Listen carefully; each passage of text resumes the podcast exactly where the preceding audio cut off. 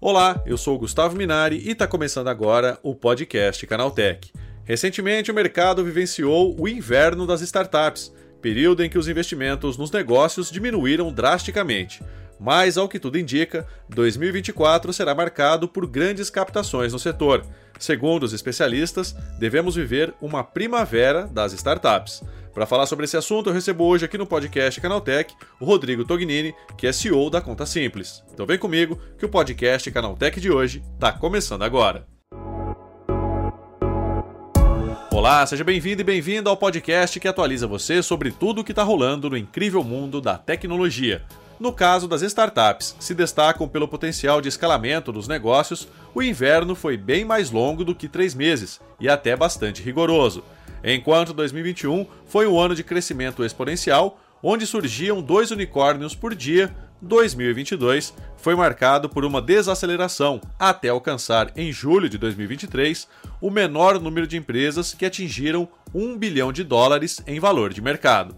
Mas 2024 promete ser o ano da retomada dos investimentos e é sobre isso que eu converso agora com o Rodrigo Tognini, que é CEO da Conta Simples. Rodrigo, por que está sendo tão falado essa questão da primavera das startups? Cara, Gustavo, eu acho que o, o mercado vem de um. O mercado é cíclico, né? E, e pós-pandemia, durante a pandemia, a taxa de juros abaixou muito rápido, e acho que isso drivou um fluxo de capital muito grande para o mercado da, principalmente ativos tanto de venture capital quanto mercado de bolsa, mas principalmente o setor de tecnologia ficou muito aquecido.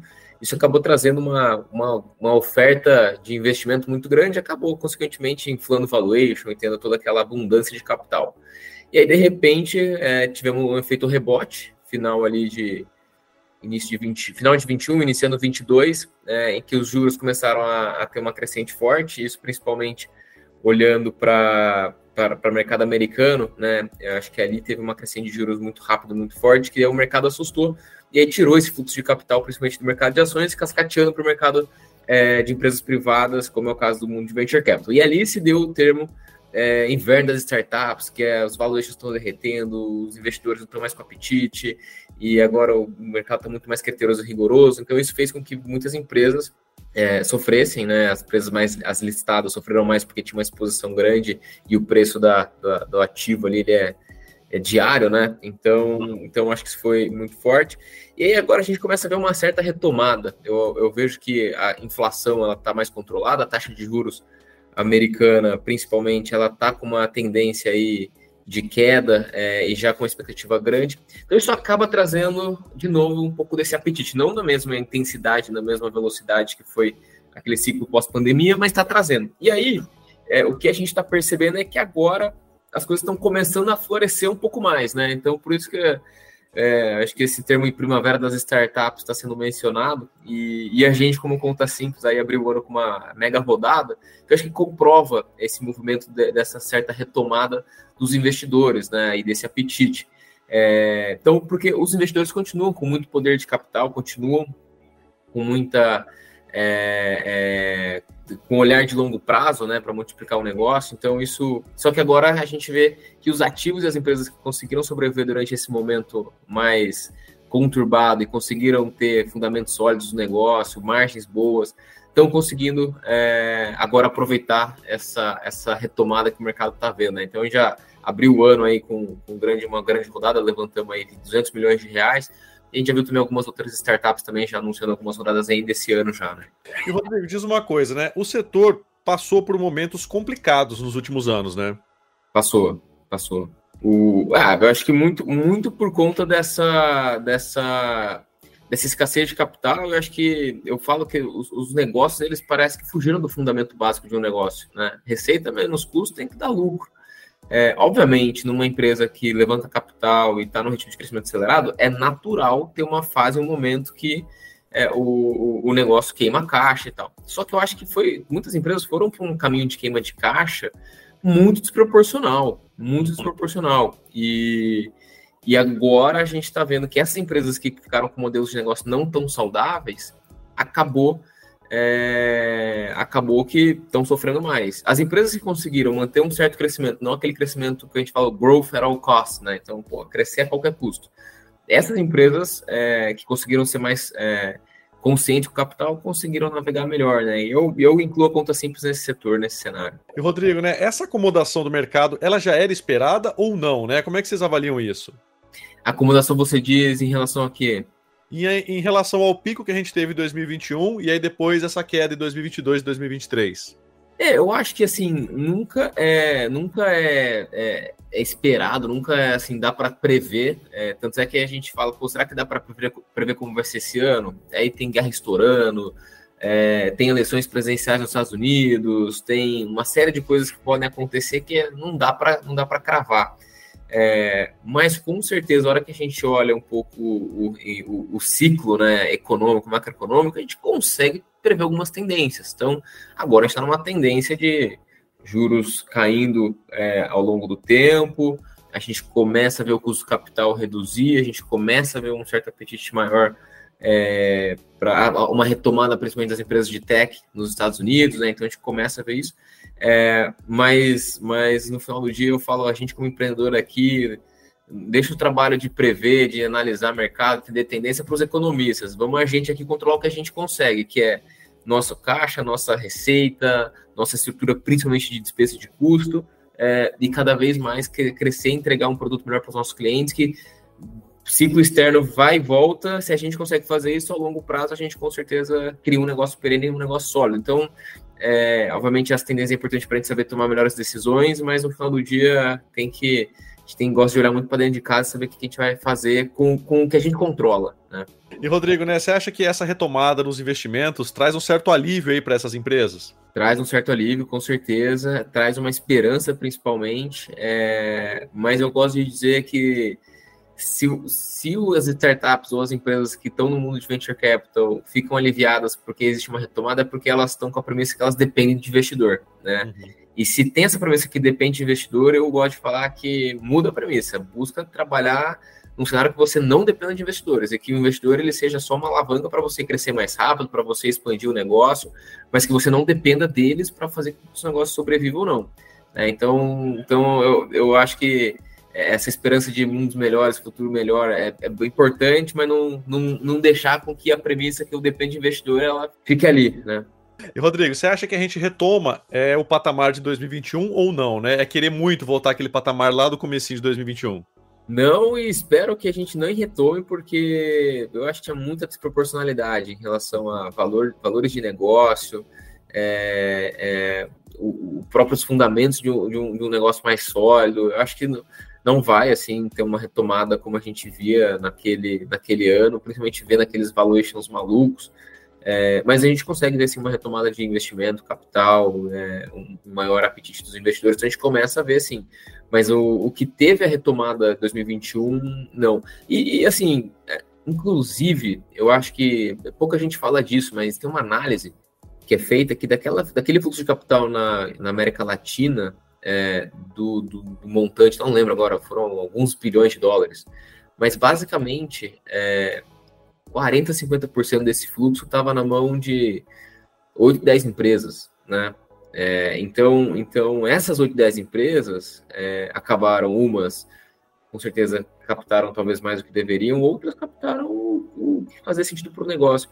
Mas eu não vejo mais um, um um cenário que tem tanta empresa como tinha naquele momento com, com o timing certo para levantar ou poder levantar uma rodada como aquela, e próprios fundos, né? Com apetite para fazer esse tipo de rodada, principalmente na América Latina. Teve muito fundo de fora que veio para o Brasil é, e, e, ou alocou times no Brasil para fazer esse tipo de cheque. Esses, esses fundos, eles não estão mais tão ativos assim no Brasil, né? Então, então, obviamente, ainda um ou outro olha. A nossa rodada foi com fundo americano, Silicon Valley, né, do Vale do Silício, mas, mas a minha percepção é que, de, que teve uma redução do apetite desses grandes fundos é, olhar para setores como o Brasil e América Latina. Você acha que, como você disse lá anteriormente, que as startups voltadas para o setor de tecnologia elas é, devem voltar a, a, a, liderar aí esse ranking de, de startups aí com maiores investimentos, né? Como é que você avalia isso? Com certeza, com certeza. Eu acho que, principalmente olhando para o setor, o fintech é um setor que nunca deixou de estar aquecido, né? Então, o fintech, historicamente, tem os melhores múltiplos. Acho que pós-pandemia teve um boom das health techs. É, acho que e-commerce e empresas de SaaS, eu acho que teve uma certa caída agora. É, e agora o hype é AI, né? Inteligência artificial. Então, a gente começa a olhar. Ainda tem muito muita, muita névoa, é, muito buzz assim, né, nesse mercado de inteligência artificial, até que ponto de fato existem empresas, as empresas estão de fato resolvendo uma dor, tendo um problema, ou é mais uma, uma promessa, uma aposta, né? Acho que ainda tem muita água para passar embaixo da ponte aí desse rio. É, mas sem sombra de dúvida, AI é uma coisa que está agora numa vanguarda aí que todo mundo fala, né? Já foi blockchain, Bitcoin, é, NFT, é, é, virtual reality, agora AI, mas AI eu, eu acredito que é diferente de todas essas outras que eu comentei, assim, com certeza é algo para que vai transformar é, de forma relevante como as empresas operam, como as pessoas operam no dia a dia e, e, e vai ser uma, com certeza é uma revolução. Mas é assim, como que vai ser essa revolução? Quando que a gente vai falar, nossa, como que era o mundo antes dessas inteligências, dessas, dessas AIs que agora tem por aí? E quem vão ser as empresas vencedoras? Eu acho que ainda tem muito mais pergunta que resposta. E Rodrigo, para a gente já ir encaminhando aqui para o final, né? Como é que o Brasil está nesse cenário de retomada de investimentos? O Brasil, acho que ainda tem muitos fundos olhando para o setor de venture capital em específico. Eu acho que tem muitos, tem muitos fundos ainda olhando muito para early stage. Então, acho que o Brasil, quando a gente olha como a gente entrou em 2020, 2021, como a gente entra nesse ano 2024, é, eu acho que tem uma abundância de capital maior, principalmente para startups ali na fase pré-seed, seed, series A. É, eu acho que no Series B, Series C ainda existe um vale perigoso.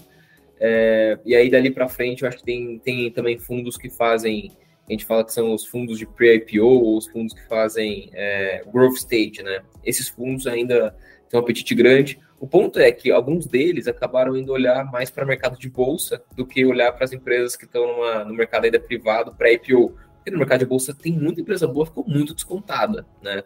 Então, o fluxo de capital foi um pouco para lá, né? Então, então algumas, alguns fundos acabaram, como é o caso, por exemplo, da General Atlantic, né? Então, eles, eles investiram é, um, tanto relevante, por exemplo, na Local Web, mas a General Atlantic tinha feito vários investimentos no mercado antes de, de, é, de, de, de privado, é, que o fluxo capital foi um pouco mais para cá de bolsa. Mas eu vejo uma retomada dessa, dessa turma também, né? Mas o, o mercado brasileiro ainda tem muito potencial, tem muito investidor, é, e no final do dia eu gosto de falar, né? Se, se você tiver uma tese forte, se você tiver um produto bom, se você tiver um crescimento sustentável, se tiver um modelo de negócio que para de pé, mesmo que o investidor de fora deu parou de olhar, a hora que você vai com essa tese, ele vai olhar.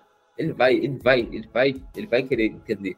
Né? E, aí foi muito nosso caso aqui, né? De ter levantado a rodada. É, e foi com investidores que já estavam no nosso cap table, já eram investidores da conta simples. É, então, acho que a hora que a turma parou para olhar, assim, puta, é, não tem outro ativo, não tem outro potencial negócio tão bom quanto esse. E aí foi, foi rápido a rodada, né? A gente fez, no começo da negociação até o dinheiro entrar na conta foi um mês e meio, né? Então é rápido. É isso aí, Rodrigo. Muito obrigado pela tua participação e um ótimo dia para você, hein? Gustavo, muito obrigado, eu que agradeço. Tá aí, esse foi o Rodrigo Tognini falando sobre a retomada dos investimentos nas startups em 2024. Agora se liga no que rolou de mais importante nesse universo da tecnologia no quadro Aconteceu Também.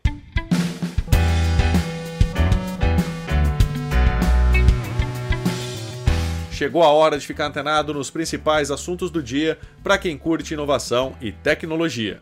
A Apple vai finalmente permitir a instalação de aplicativos de fora da App Store, mas somente na Europa. A partir do iOS 17.4, será possível baixar lojas de software alternativas no iPhone, em uma mudança que vem para atender às novas leis do mercado de tecnologia europeu. A prática conhecida como sideloading é comum no sistema operacional Android. Mesmo sendo tradicionalmente contra, a Apple teve de se adequar às novas legislações do velho continente, com a mudança valendo apenas para os usuários de lá. O editor do TikTok recebeu uma ferramenta chamada Recorte, que remove automaticamente o fundo de fotos e vídeos. Além de identificar a pessoa central, a nova opção permite que o usuário adicione uma imagem de fundo. O recurso é uma alternativa ao modo de tela verde que permitia gravações com fundo transparente, mas só funcionava ao gravar uma publicação com a câmera do app. A Meta confirmou que vai aumentar a proteção de menores de idade em suas redes sociais, mais precisamente no Facebook e no Instagram.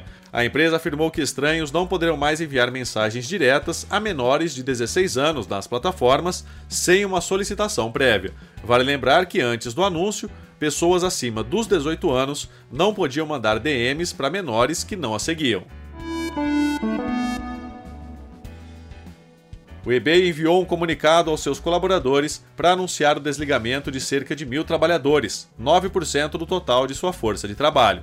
Assinado pelo CEO e presidente Jamie Iannone, o texto destaca que a medida serve para posicionar a marca em um crescimento sustentável a longo prazo. Além do layoff, o eBay afirmou que diminuirá a quantidade de contratos que possui com forças de trabalho alternativas nos próximos meses. Após notícias recentes terem mostrado o retorno da possibilidade de taxação em compras internacionais de até 50 dólares, um novo relatório do Remessa Conforme recomendou a manutenção da isenção dentro dessa faixa de preço. Apresentado pelo Ministério da Fazenda, o documento mostra os dados referentes aos primeiros meses de implementação do programa, bem como recomendações para que se obtenham informações mais consistentes no futuro.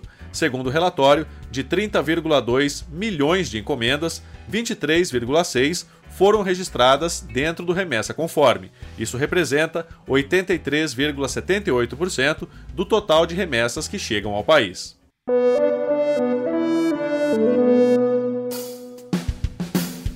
Tá aí, com essas notícias, o nosso podcast Canaltech de hoje vai chegando ao fim. Lembre-se de seguir a gente e deixar uma avaliação no seu aplicativo de podcast preferido. É sempre bom lembrar que os dias de publicação do programa são de terça a sábado, com um episódio novo às 7 da manhã para acompanhar o seu café. Lembrando que aos domingos tem também o Vale Play, o podcast de entretenimento do Canaltech. Esse episódio foi roteirizado e apresentado por mim, Gustavo Minari, e a edição foi do Vicenzo Varim. O programa também contou com reportagens de André Lorente Magalhães, Felipe De Martini, Vinícius Mosquen e Ricardo Ciosi. A revisão de áudio é do Wallace Moté, com trilha sonora de Guilherme Zomer, e a capa desse programa foi feita pelo Eric Teixeira. Agora nosso podcast vai ficando por aqui. A gente volta na próxima terça-feira com mais notícias do universo da tecnologia para você começar bem o seu dia. Até lá, bom fim de semana. Tchau, tchau.